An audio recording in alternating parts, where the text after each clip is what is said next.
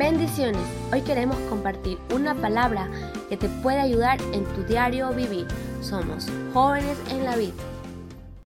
Bendiciones. Hoy quiero compartir una pequeña reflexión con ustedes y quiero tomar el libro de Isaías 40:10 que dice, no temas porque yo estoy contigo, no desmayes porque yo soy tu Dios, que te esfuerzo, siempre te ayudaré, siempre te sustentaré con la diestra de mi justicia.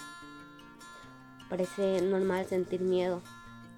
Aquellas cosas que nos hacen sufrir, pero en muchas ocasiones este miedo es resultado únicamente de nuestros pensamientos, ¿verdad? Sin que haya verdaderamente un peligro, a veces sentimos miedo nosotros o por alrededor que nos rodea, ¿no? O tal vez estamos aterrados por las noticias que escuchamos a diario. Entonces empezamos a sentir temor.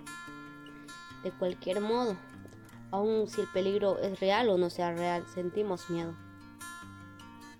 El miedo no es la solución, al contrario, no, nos vuelve un poco más vulnerables a nosotros como personas. Hay una frase que dice, el que teme sufrir no sufre el temor.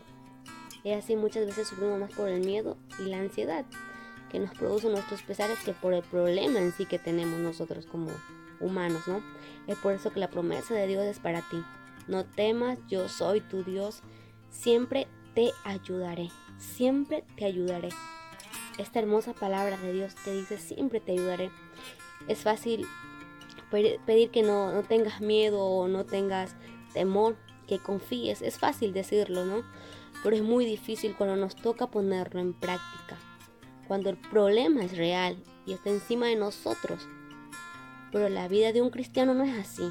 Nadie dijo que sería fácil. Nadie nos dijo que una enfermedad o el desempleo o tal vez la incertidumbre no llegaría a nosotros como cristianos, ¿no? Estamos en un mundo lleno de miseria que causa el pecado, pero tranquilo, tampoco estamos solos, Dios está con nosotros. Lo único que necesitamos es fe. La fe es estar seguro de lo que esperamos, convencidos de lo que vamos a ver. Convencidos de que no, no vemos ahora, pero en el futuro lo vamos a ver. Esa es la fe. No temas nada por el futuro.